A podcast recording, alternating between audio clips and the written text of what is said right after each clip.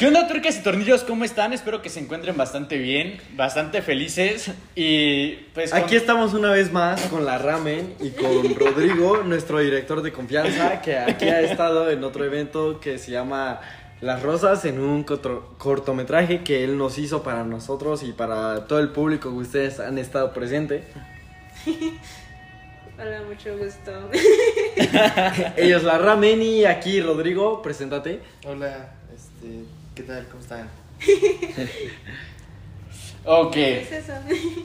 Pues básicamente hoy venimos con un tema muy interesante. Creo que por lo. por el pre de, de que nos han acompañado antes. Se trata sobre un cortometraje. Llamado La Lluvia, básicamente se trata de un cortometraje dirigido más que nada, esta vez no por Rodrigo, sino por la Ramen, que se encarga de Valeria Cruz. Si es que no me, me equivoco, perdóname.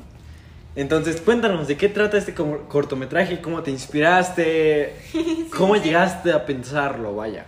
Pues más que nada toda la idea se empezó eh, así muy técnico, así muy, muy característico materialmente, por así llamarlo. La historia tal cual empezó por un proyecto escolar. Eh, me, daba- me daban filosofía en la preparatoria, entonces nos dijeron tienen que hacer un, este, una historia. Este, una historia que se va a evaluar con los temas que vieron, que no ocupábamos los temas que veíamos en el cuatrimestre, entonces lo podíamos escribir de lo que nosotros queramos. Pero sí se ganaban puntos, las historias más completas. Entonces yo ya había escrito una historia para él que llevaba como 53 páginas en Word. Y de ahí en fuera lluvia solamente ocupaba como unas 4, yo creo. Y escribí la historia y se quedó y se originó por parte de un microcuento que nos dejaron hacer en la secundaria. Y tal cual el microcuento no tiene nada que ver con el corto. O sea, el microcuento literalmente va. eh, mis padres dijeron que era incorrecto tener amigos imaginarios a mi edad. Encontraron su cuerpo esta mañana. Entonces, desde ahí dije, tengo que extender esta frase. O sea, digamos que este microcuento llega hasta más y sale tal cual toda la historia de lluvia. Todo, todo, todo lo que conlleva lluvia. Está Dani, Alexis, se conocen de hace mucho tiempo. Este, Alexis pierde a Daniel y todo lo que está en el corto, bueno, en su mayoría todo el contexto que tiene el corto lo tiene la historia, pero así como luego dicen que el libro es mejor que la película, yo opino que este tanto que Rodrigo hizo un trabajo excelente con el guion, porque o sea, sí mantuvo toda la esencia que yo quería. Y era como, es que quiero que pase esto. Y él lo que sin problema. Y puso todo en el guion de una manera en la que yo sí quería que se quedara toda la inspiración y originalidad que yo le había metido desde un principio. Ok. Oh, bueno, yo cuando vi, vi el pedazo que me autorizaron ver, o sea, yo al principio quedé confundido. Quedé confundido porque como que no lo asim- asimilaba todavía a mi cabeza, ¿no? Claro, claro. Algo que me llamó mucho la atención de este corto es que conforme va avanzando se va distorsionando. Entra como que ese ataque en la mente, por así decirlo. Y eh, llega como esa parte de confusión que me llamó mucho desde el punto cinematográfico. Cuéntenme cómo fue el trabajo entre ustedes dos, director, actor, eh, cómo desempeñaron tal escena. Porque ciertos puntos se ven complicados, por así decirlo, al momento del ataque, al momento donde de repente todo se altera. Entonces, cuéntenme. Sí costó, sí tomó su sí tomó su tiempo y más que nada, bueno, creo que el que más trabajo nos costó, el que más trabajo me costó adaptar al personaje fue a este a León, Daniel en la escena, porque lo dije en el detrás de cámaras, lo vuelvo a decir, él viene de un ambiente totalmente distinto a lo que yo quería. Porque él viene de personajes de musicales, carismáticos, reabiertos, muy alegres, y Daniel es totalmente distinto, o sea, Pero justamente yo tengo esa duda. claro. A ustedes como tú, Rodrigo, que te encargas de estudiar esto, Ajá.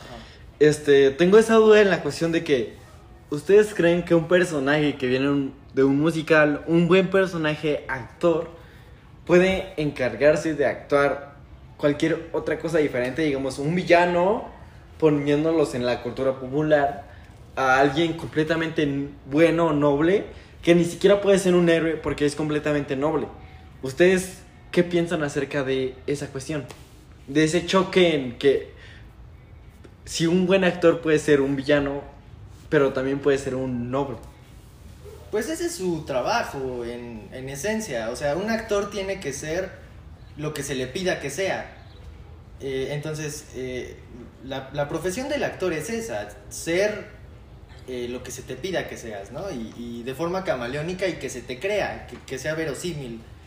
Entonces, yo creo que sí hay una diferencia entre los actores que van empezando en el sentido de que tienen esta complejidad de que, digamos, empiezan en teatro musical. Del que justamente voy a nombrar a nuestro maestro Ezequiel, Ezequiel. que nos Ezequiel. enseñó que se trata del trabajo del actor, ¿no? De entender qué está haciendo el personaje, ¿no? Exacto, ¿de dónde O sea, de que si el personaje es malo, entender por qué es malo, ¿no? O sea, Sí. soy malo no porque quiero ser malo, sino ser malo de la cuestión de que soy malo porque mi fam- los mismos héroes denigraron mi familia, la cuestión pobre Exacto. y se encontraron en, o sea, se encontraron en justamente lo que es rico, ¿no? Entonces, a eso te refieres, ¿no? Sí, justamente. eh, mi punto es, eh, nosotros como actores jóvenes, yo por ejemplo llevo un año, año y medio más o menos, sí se nos complica un poco hacer un salto de uno al otro, por ejemplo del musical al drama o a la tragedia. Que es más difícil, ¿no? Porque Exacto. la tragedia es algo que ya no. No. puede ser recuperable, ¿no? Y el drama es algo como de que, ok, este, pasó esto, pero se puede mejorar, ¿no? Sí, eh, yo algo así, no, yo sé cómo diría que- entenderlo. yo no diría difícil, más bien distinto. Ok, ajá. es, se le lleva de una forma diferente, se le desarrolla y se le explora de una forma distinta. Eh, entonces, uno como actor y en cualquier otro ámbito tiene que aprender a, a entender estos, eh, estos ámbitos y, y cómo se desarrolla un drama a diferencia de una tragedia y cuáles son sus similitudes también y nutrirse de todo lo que encuentre para explorar de manera correcta el- la interpretación que, que se busca, ¿no? Además, Y- como ustedes dicen, o sea, el actor sí tiene que ver esa versatilidad de, de interpretar varios personajes y tal cual ponerse, porque el actor es simplemente ponerte en el papel de una persona, actuar, actuar un personaje que no eres. O sea, si tú vas a actuar, no puedes poner una pizca de ti mismo, o a lo mejor sí porque tal cual tú eres el actor, pero se tiene que entender al personaje para tener esa versatilidad de interpretar varios este, personajes. O sea, es como tu papel, lo que tú entiendes y que es algo que a lo mejor yo personalmente interpretaría en su momento cuando yo estudié esa cuestión del arte. Digo, sé que no soy profesional, pero quiero entender como esa cuestión de que, o sea, digamos, si yo fuera un villano, yo buscaría esos sentimientos de comprensidad, de que por qué me siento malo, por qué quiero, ahora sí que chingar a todos por cuestión egoísta, de que esos güeyes me chingaron mi vida, yo ahora por eso, yo que me los quiero chingar, ¿no? Digamos, o sea, enojarme con ellos, ¿no? Eso creo que es la- a lo que te refieres, ¿no? Esa cuestión de que yo me enojo por ellos por la cuestión de que a mí me olvidaron, me denigraron, me marginaron. Se tiene que ver esa tridimensionalidad del personaje. Tienes que darlo a notar, tienes que investigarlo y tienes que comprenderlo. Al tú comprenderlo, justo como dices, ¿por qué empezó a ser así el villano? Pongamos de ejemplo un villano, o sea, ¿por qué es así el villano? ¿Cuándo comenzó a hacerlo? ¿Siempre fui así? ¿En qué mo- ¿Cómo comenzó todo? O sea, comprenderlo tal cual, entender tu personaje. Ah, ok, fui malo porque me humillaron en público, porque pasó esto, porque murieron Porque familiares. justamente muchas veces en muchos cómics que mucha gente le- lo ignora por cómo están ahorita las películas de Disney, Sí. muchos villanos en sus cómics han sido humillados por los mismos héroes, ¿no? O sea, de que... Y se vuelven más malos Y te vuelves más... héroe. O sea, yo creo que como persona natural te da ese coraje de que ese güey me acaba de humillar, ¿por qué lo apoya, no? O sea, es como de... Sí, esa frustración, ¿no? Y yo creo que cuestión moral, cuestión personal, nos ha pasado tanto a ti como a mí, tanto a directores que ahorita son alabados, en su infancia a lo mejor les pasó de que, güey, tú estudias arte, tú no vales pa' pura chingada. Y no quiero, o sea, y como que esa cuestión de que te tratan de humillar, de que tú no vas a hacer nada y al final de cuentas termina siendo wow, ¿no? Claro. Y al tú entender y comprender al personaje, ya lo demuestras. Tienes que se tiene que demostrar al 100% ese personaje y aunque los demás no vean esa tridimensionalidad en el personaje, tienes que demostrarla, tratar de que ellos vean, aunque sea el 50-60% de todo el 3D que tú le das. Como de ellos no saben que perdió a sus papás, ¿no? Es algo que no se muestra en la historia, que no se entiende, ¿no? Pero tú demuestras con tus actitudes y todas las ganas que tú le enseñas en el personaje, que tú demuestras. Y pues, volviendo a León, este León sí me gustaba que tuviera esa versatilidad de que, o sea, no todo el tiempo, porque yo sí se lo dije, no todo el tiempo como actor te va a tocar interpretar a un personaje muy alegre. Así como de que toda la vida está normal. Yo recién vi el corte, cabe aclarar, y se muestra que León está como de que tratemos, o sea, cabe aclarar esa palabra, tratemos de que todo está bien, pero el tratar no es, no significa sinónimo de que está bien, ¿no? Es como, vamos a buscar esa mejora, ¿no? Sí, sí, y también este, yo también les di como de que ciertas instrucciones a León y a Rodrigo, este, que con Rodrigo también fue un poquito medio difícil, pero me dio un plus porque ya también venía de un personaje tétrico. Entonces, al ya entender ciertos este, rasgos tétricos, este, tristes, depresivos de lo que es este Alexis, ya se da como ese feeling de es un tipo que sufre, está triste, está deprimido. Que, o sea, yo, por ejemplo, yo cuando lo capté, no sé, tú, Iker, tú dime, cómo lo captaste, yo sé que tú has vivido más por esta cuestión, pero yo cuando lo vi, luego, luego me llegó el mensaje de que la vida no es fácil y de que hay duelos. Simplemente desde el inicio no se muestra la edad, no se muestra en qué situación están, o sea, digamos, no se muestra si tienen ya 18 años, que es cuando el duelo de una separación de padres ya pasó, si ya pelearon, no, no se muestra nada de eso, pero en cuestión yo personal lo interpreté como de que un problema más allá de que jóvenes está pasando, y probablemente más allá de unos niños de 14 años, porque yo para mí lo interpreté en una edad de 14 años. Yo sé que es relativo, pero tú, Iker, tú que eres otro locutor, que yo quiero que me des esa opinión, ¿tú cómo lo interpretaste? Pues, o sea, yo, yo les decía, ¿no? Cuando, cuando lo vi, lo, mi primera reacción fue confundirme, ¿no? O sea, si bien llevó mi, mi emoción a flote de, de ver de repente cómo todo se alteraba, creo que captura mucho esa evolución que tiene en, como tal en una cápsula, en cuestión de ese proceso de ansiedad, por así decirlo, que vives, o sea, no sabía si, si acaba de, de, de hacer daño a alguien o si acaso el mensaje era de que se estaba haciendo daño a sí mismo, pero vez lo veía como hacer daño a alguien más. Entonces, captura mucho, mucho esta emoción de, como de ansiedad y a la vez, a la vez ese proceso este, depresivo. Hablando esto del mensaje, me gustaría mucho hacerles esta pregunta.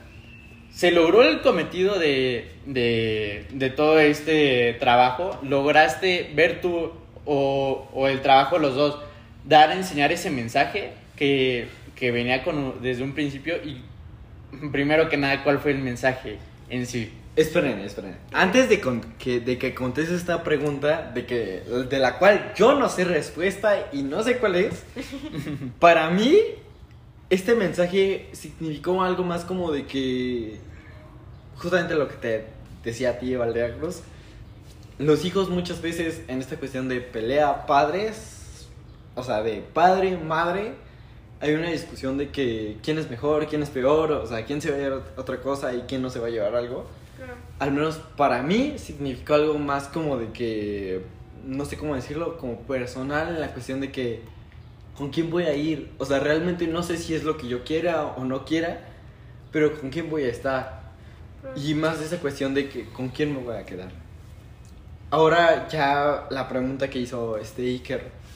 ¿Ustedes cuál fue el mensaje? ¿Ustedes cuál quisieron dar?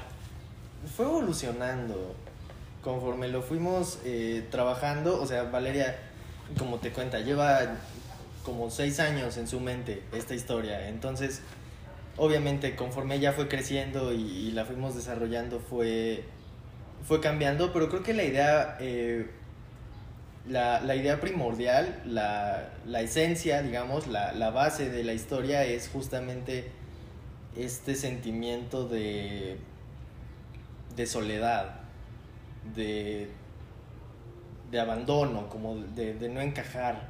Pérdida también. Y la, la pérdida, obviamente, eh, juega un papel importante dentro de, de la historia y del inicio de esta misma historia. Entonces, eh, creo que sí, la, bueno, por lo menos yo, eh, viéndolo desde afuera, que no soy el creador primigenio de, de la historia, yo creo que habla mucho de estos sentimientos de soledad, de aislamiento, de, de nostalgia y de extrañar al otro y de extrañar eh, no solo su presencia, sino más bien su, su significado en nuestra vida, ¿no? Porque muchas veces la gente es más bien como un soporte, más que, más que eh, un amigo, más que alguien que se sienta al lado de ti a ver la tele o jugar videojuegos. Un vínculo, Es- ¿no? exacto. El entender con quién estás seguro, ¿no? Exacto, el, el- lugar lugar, seguro. seguro. justamente. Y justamente creo que creo, creo entender en cuanto a mi parte personal, porque sé que no es igual, entender el vínculo con quién te quedas, ¿no?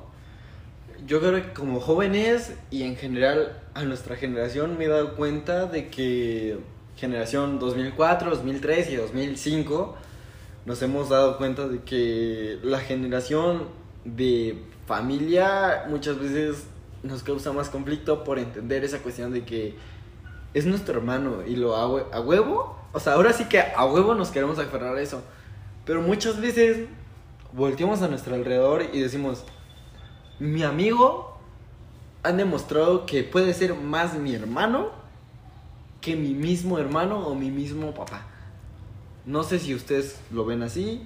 Digo, yo al menos, cabe aclarar, aquí está mi hermano que no es de sangre, pero está Iker, que ha demostrado que está más ahí que mi mismo hermano que probablemente es de mi sangre.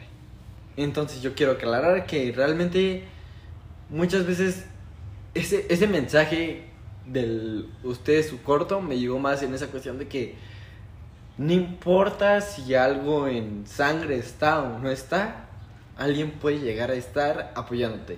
Y justamente en el cortometraje se ve que están jugando. Pero en el hecho de que no est o sea, estén jugando, no estén hablando, sienten el hecho de que están en un vínculo. Sí, claro, no- vínculo no, que se se siente solo. ¿no? Ok, pero me gustaría mucho escuchar cuál es el punto de vista que viene De de, ti ustedes de- dos, ustedes dos son muy amigos. Yo, digamos, yo los conozco. Sí. Y yo sé que ustedes son muy amigos. Pero en este caso me gustaría ver el trío como directora. Sí, tiene. Tengo mis dos conceptos. El primero, que lo voy a dar como segundo porque no es el principal. El. Es que me gusta escuchar la opinión de las, de, la- de las personas. Que yo tengo un concepto y ellos buscan otro concepto más. O sea, porque no me gusta pensar que es una idea errónea, como de no, ese concepto no es, no. Ellos buscaron otro concepto en mi corto. Y es como, lo vieron, lo encontraron, oye, nunca se me ocurrió esto, o sea, nunca se me ocurrió lo de la pérdida, lo de tu padre, hermano, entonces nunca se me había ocurrido y dije, ok, me gusta tu concepto, o sea, gracias por buscarlo y encontrar otro algo que le dio significado a tu punto de vista. Y sí tiene que ver con duelo, sí tiene que ver con pérdida, con un vínculo y sobre todo vínculo. Al principio del corto ellos se abrazan y ese abrazo, que por cierto fue una escena que costó mucho trabajo, este, y ese abrazo sí simboliza mucho el hecho de ese amor incondicional que puedes dar siendo amigos. O sea, de que sí somos amigos, pero o sea, cuando le dices a tu mejor amigo, oye, te quiero, así entre hombres, entre mujeres, entre hombre y mujer, puedes soltar un te amo, un te quiero a un amigo. Y ese punto de siempre tener alguien que te dé un abrazo, que te escuche, que te apoye, que sea como un hermano para ti, que sepas que él siempre va a estar presente o para una llamada que dure toda la noche porque lo necesitas. O sea, ese vínculo forma parte de tu vida de una forma tan significativa que tú crees que si llegases a perder ese vínculo te caes. ¿Te puedo interrumpir tantito? Claro. O sea, digo, perdón por interrumpir mucho este podcast. No, más sí. cuando se trata de ustedes realmente. Pero es como que yo cuando vi el cortometraje, la verdad me llegó mucho. Y es algo más interiorizado. Pero justamente tú, Valeria Cruz, este, diste, o sea, no sé si de algún modo también decirlo en que tú lo escribiste, pero quien, en cuanto a esa cuestión cortometraje y todo eso, quien lo hizo llegar fue este Rodrigo, que también cabe aclarar que lo reconozco mucho. Llegó ese mensaje de que, ok, tú lo escribiste, pero el mensaje que, que tú quisiste dar, él lo interpretó y quiero llegar a ese mensaje de que Sí, sí. se trata justamente de cada quien lo interpreta como algo. Todo el arte Es subjetivo. es subjetivo y cada quien lo interpreta como quiere. Amor de pareja, amor de familia, amor de un hermano, amor de una amistad. Y justamente yo quiero llegar a ese mensaje de que a mí me ha pasado, yo cuando vi el cortometraje fue esa cuestión más de amistad. O sea, mi mejor amigo justamente ha llegado más en esas cuestiones donde yo me sentido, ¿qué hago? ¿Sabes? Claro. Y el cortometraje a, lo mejor para mí fue eso. Pero a lo mejor para Rodrigo fue esa cuestión de que amor, cuestión novio, novia, novia, no sé cómo decirlo, ¿qué hago? O sea, de esa cuestión de que a lo mejor los padres están este, peleando, otra cuestión que estén peleando, algo más superior. Se da a entender ese mensaje en el cortometraje de que, ¿qué puedo hacer? Y se da en cuestión de que esa persona va a estar para ti y te da ese apoyo de que, ¿qué hago? Y aunque no sepa esa persona qué hacer, te apoya, te da ese abrazo, ese consuelo de que lo que sea que se te ocurra puede estar bien. Si es un error, no importa. Yo estaré para ti, no importa si está mal, está bien, yo estaré para, estaré para ti. No sé si tú quisiste interpretar eso, pero a mí me llegó mucho eso. No sé, tú Iker, tú Rodrigo como, ahora sí que director, que tú fue más lo que, ahora sí que lo que tú quisiste interpretar como director fue lo que tú nos pudiste dar a nosotros. Pues la verdad, yo trabajé en el guion eh, casi solo, entonces sí hay una hay una cadena ahí de la historia original que Valeria me dio, que es un monólogo, entonces traspasar un monólogo a un eh, a una historia como digamos eh, en tercera persona.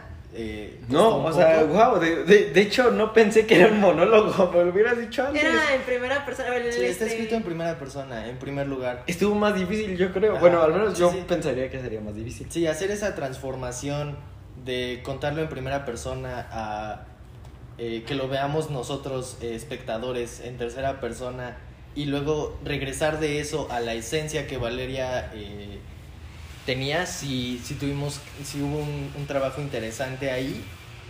Y este, bueno, te agradezco el, el comentario de, de que lo llevé bien, muchas gracias. Eh, me costó, sí me costó, porque como no es algo que yo he vivido, o sea, yo nunca he tenido esta, esta necesidad de... Nunca, estando en un cuarto vacío, nunca me he sentido solo. Dejémoslo así. Entonces, Pero, ¿por qué nunca esta- vacío? ¿cómo? ¿Por qué nunca te has sentido ese vacío? No sé, no sé si estoy cómodo con mi compañía. Esquizofrénico, o- ¿no? O sea, no, o sea, Sí, sí. realmente, ¿por qué? O sea, ¿te has sentido como esa cuestión de que, güey, yo me siento chingón solo, no hay pedo? Sí, hubo- sí, obviamente hubo un momento en el que yo estaba solo eh, en, un, en un cuarto y sí dije como, bueno, el cuarto está vacío, pero avanzó eh, mi, mi vida y con el tiempo fui entendiendo que no es mi culpa que el cuarto esté vacío, más bien la gente tiene cosas que hacer en otros cuartos. Entonces, eh, pues puedo usar ese cuarto y, voy a estar yo en ese cuarto y voy a disfrutar que estoy en ese cuarto. Entonces, eh, este sentimiento de, de soledad que tenía Alexis lo tuve que explorar eh, entrando un poco hacia mi propio pasado y llevarlo a, a, esta, a este guion y a esta historia y desarrollarlo así. Entonces, eh, fue un trabajo medianamente complicado. Eh, primero la introspección, porque a veces da miedo. Y en segunda, eh, lo que encontré dentro, llevarlo hacia afuera y transformarlo en lo que Valeria buscaba.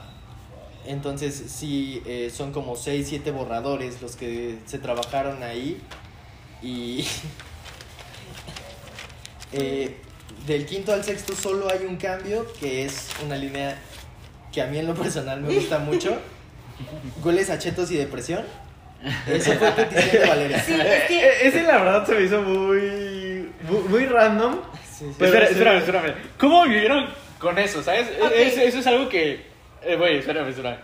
Eso es algo que, que me gustaría mucho preguntarte a ti más que nada, porque pues la idea viene de ti. Pero el- esto engloba una emoción negativa, algo oscura, todo lo que es el cortometraje.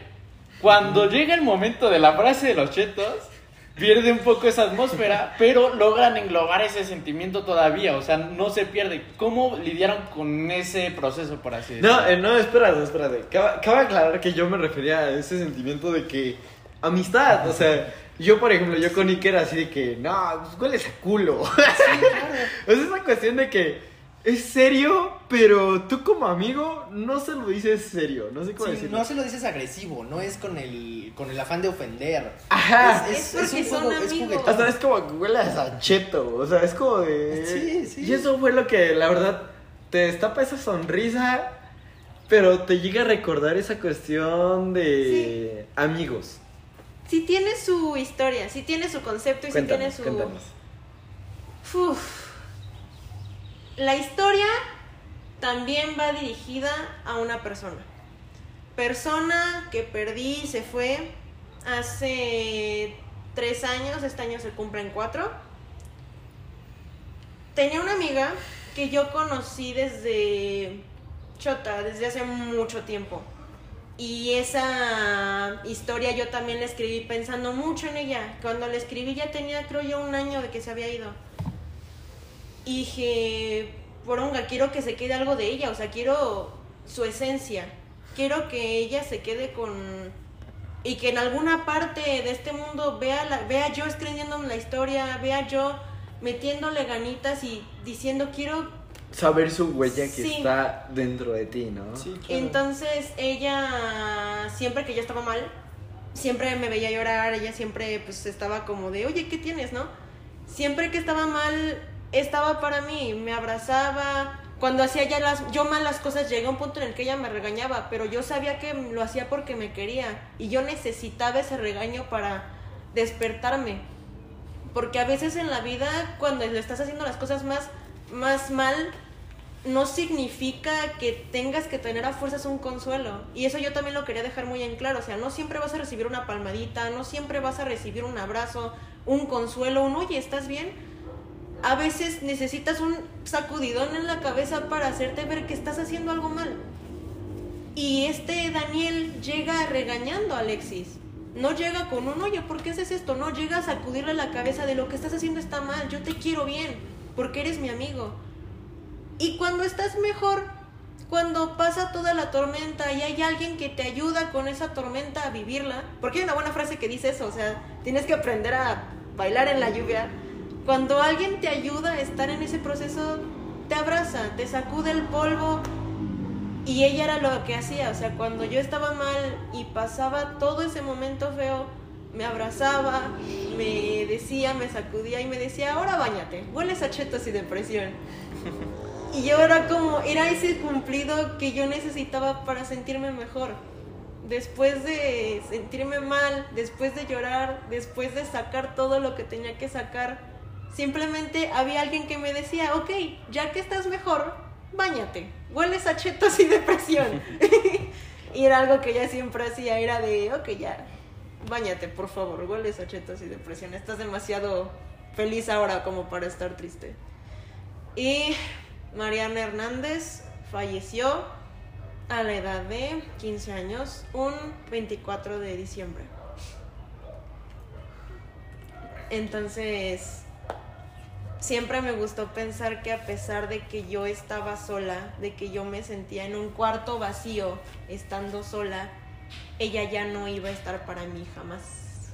Entonces, es ese feeling de que realmente necesitas a un amigo que te... Necesitas a alguien para apoyarte, pero no siempre va a estar ahí para ti. Porque es lo mismo, o sea, tú construyes tu mundo, tú construyes a una persona, tú tienes ahí a esa persona. ¿Qué pasa cuando esa persona ya no está? Cuando esa persona desaparece. Y Rodrigo estuvo ahí todo ese tiempo y aparte de Mariana, está él. Y quiero justamente, ahorita que lo acabas de decir, mensaje que no se daba a entender. O de alguna manera sí, pero no porque yo lo haya vivido. Y por eso no lo podía entender. Quiero preguntarte esto. ¿Tú cómo puedes dar ese consejo?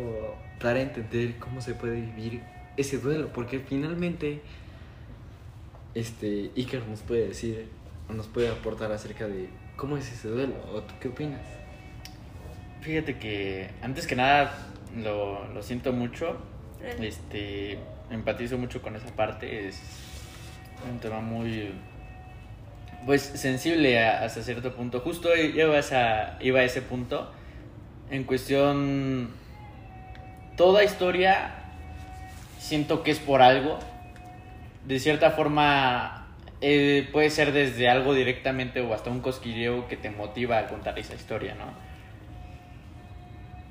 Justo les iba a preguntar que si se habían ayudado de, de algún, no sé, psicólogo o algún aprendizaje o si ustedes habían pasado por algo así, ya que el cortometraje en sí te hace sentir eso, te hace revivir la emoción que al final están interpretando, ¿no? O dan a entender. Yo quería llegar a ese punto, yo desconociendo todo esto, pero prefiero reformular mi, mi pregunta y es, ¿cómo ayudarías a llevar todo eso? Desde el punto, yo creo que muchas veces lo vemos hacia, hacia la víctima, ¿no? En cuestión de... Y no está mal. O sea, no está mal el verlo desde el punto de la víctima, el, el hecho de la persona que está sufriendo todo eso. Pero muchas veces como amigo externo no sabemos qué hacer. Y llega un punto donde pues a veces por lo mismo pierdes ese amigo externo, ¿no? Que al final el, el ayudante se vuelve la víctima.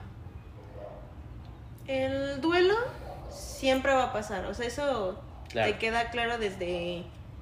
Lo que tiene el duelo es que una persona lo va a sentir más que otra, una persona lo va a vivir más tiempo que otra. Entonces, digamos que yo mi duelo sí lo pasé de una manera inmadura, en el sentido en el que tenía 15, no entendía lo que era escuchar la palabra tu amiga se murió, tu amiga se suicidó, tu amiga falleció. Yo no entendía ese concepto. Primero, claro que lloré, claro que lo sentí, claro que quería externarlo con quien sea. Porque es ese feeling que tú tienes a alguien que te escucha y en el momento en el que se va, ¿con quién sueltas eso? No tienes a tu amiga para contarle que tu amiga falleció. No tienes a un alguien que para contarle todo esto. Entonces, cuando ella desaparece, no sabía cómo llevar mi duelo. Y me refiero a que lo llevé de una manera muy inmadura porque sentí que fue muy poco. Y no... Después volvió a aparecer ese sentimiento porque yo dije, estuvo bien que haya pasado demasiado corto, o sea, estuvo bien que lo haya sufrido tan poco a pesar de todo lo que vivimos. Y me acordé que ella una vez me dijo que quería que yo fuera feliz, que no quería que sufriera yo por ella y que quería verme vivir plenamente, vivir simplemente a ella le gustaba verme crecer y le gustaba verme vivir, ser yo como a ella le gustaba. Entonces, cuando me acordé de ese momento en el que me dijo, sigue siendo la niña más feliz del universo, sigue saliendo hacia adelante, el momento en el que ella me dijo una noche antes de decir eso, de hacerlo, sigue adelante y sigue siendo la persona más feliz del universo, dije, supongo que ella en algún punto me ayudó a que mi duelo pasara de forma rápida. Entonces, dicho esto en este podcast, das a entender que el podcast, obviamente al ser un arte, puede ser para cualquiera quien como lo interprete, pero tu mensaje o lo que tú viviste fue esta cuestión de cómo tú viviste ese duelo. A pesar de, bueno, parte de Alexis también es parte de mí. Porque Tú, lo, No, eji- me- tú lo hiciste al final Claro, de cuentas. claro. Y ese personaje sí lo plasmé en la historia como yo, más o menos como yo, porque yo sí quería entender esa parte de cómo se podría manifestar ella en mi vida. Al yo platicar de ella, al yo acordarme de ella, al yo seguir haciendo todas esas cosas que ella quería que yo fuera. Porque repito, o sea, cada quien el duelo lo vivió de distinta manera. O sea, el duelo siempre pasa, pero uno lo siente más que otro y uno lo pasa más rápido que otro. O sea, digamos que su mamá pues tuvo que vivir un duelo más cabrón todavía que el mío. Entonces,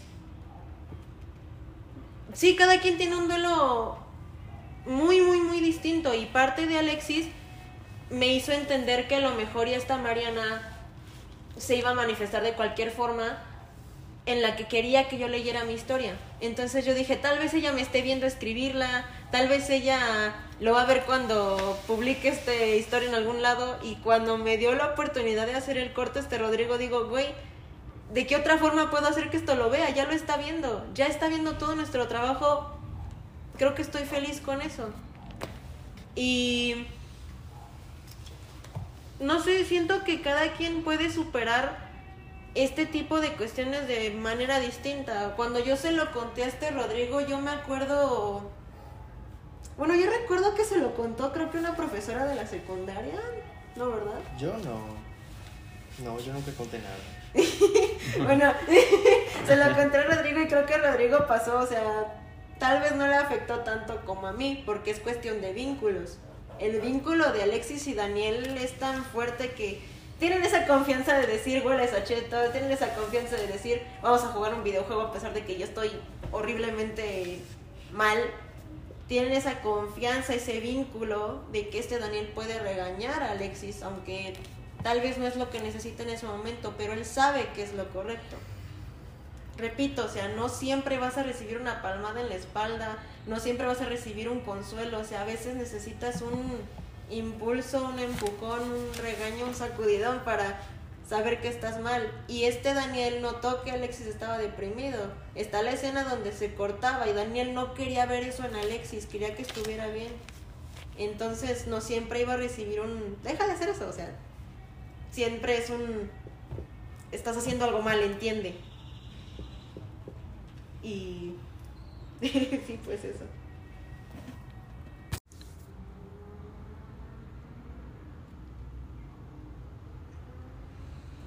Y pues me gustaría pues cerrar eh, todo el concepto, más que nada como con un aprendizaje de lo que te deja tal cual una amistad, un vínculo tan fuerte como ese. Para empezar, uno cree que cuando pasan ese tipo de cosas está solo. Y no es cierto. Nunca, yo creo que nunca se está solo. Yo creo que más que el estar solo tienes que aprender a vivir con tu propia soledad. Tienes que aprender a vivir estar solo tal cual. Aunque suene crudo, aunque sea lo más complicado del mundo, yo creo que se tiene que aprender a vivir solo, a afrontar las cosas solo, porque aunque suene mal, no siempre va a haber alguien para ti. Y no está mal el aprender a vivir solo, no está mal el querer estar solo, el querer pasar las cosas solo. Porque repito, a veces no siempre va a haber alguien. Tal vez en su mayoría sí, en su mayoría no. Pero cuando no lo haya, hay veces en las que tú tienes que levantarte solo. Que no está mal, simplemente demuestra lo fuerte que eres. Está bien pedir ayuda, está bien no hacerlo, está bien querer pasar el duelo tú mismo. Y uno cree que se está solo y no es cierto, no creo que siempre se esté solo.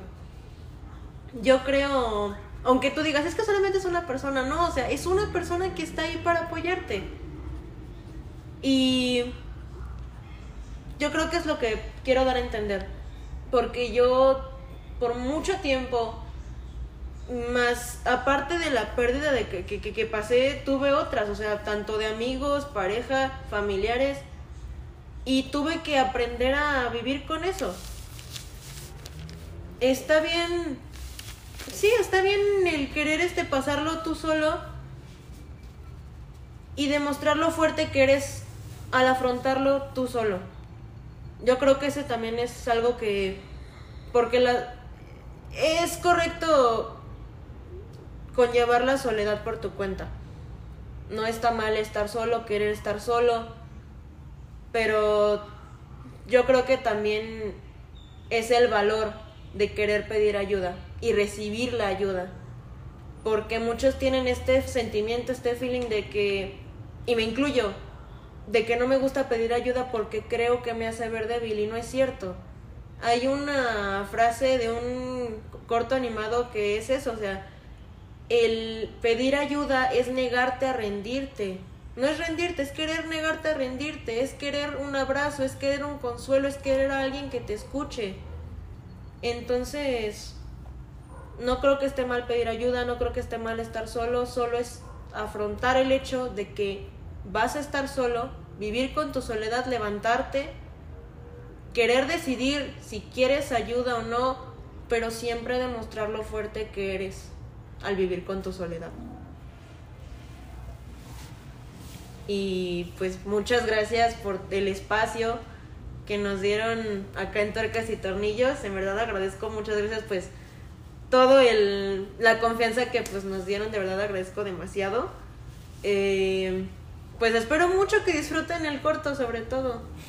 Sí, eh, gracias a todos. Eh, hizo falta mención de, de mucha gente. eh, yo creo que los nombres se van a mencionar aquí. Eh, Ian, que nos ayudó en la cámara como otras veces. Eh, León, que platicamos un poco sobre su trabajo como actor. Este, Cristian, que no tiene rostro dentro del corto, pero se escucha su voz y es una voz eh, increíblemente talentosa también. Eh, Miguel y Vanessa, que son amigos que ayudaron en la producción y pues más que nada, yo en lo personal me gusta mucho agradecer porque el trabajo no es nada más de Valeria, no es nada más mío, es un esfuerzo colectivo y, y hay que darles eh, visibilidad a todos. Entonces, pues a ustedes, gente que estuvo yendo a mi casa entre diciembre y enero a grabar este corto, muchas gracias. Eh, de no ser por ustedes, este, este corto no hubiese salido. Eh, les recordamos también eh, las redes sociales, SnakeProd 2022 en Instagram, SnakeProd en Facebook, TikTok también, SnakeProd 2022, el canal de YouTube también se llama SnakeProd. El corto se estrena el 13 de julio. Eh, pueden activar el recordatorio desde ahorita, vayan a, a su aplicación en YouTube, entran, buscan SnakeProd y aparecen nuestros videos. Eh, y ojalá se suscriban, hay mucho más contenido aparte de los cortometrajes, ojalá les guste y como siempre vamos a seguir haciendo esto hasta que nos muramos. Amén a eso. Muchas gracias a todos. Vean el corto. Y como dice Rodrigo, muchas gracias a todo el equipo que estuvo trabajando. Y pues, gracias totales. Gracias totales.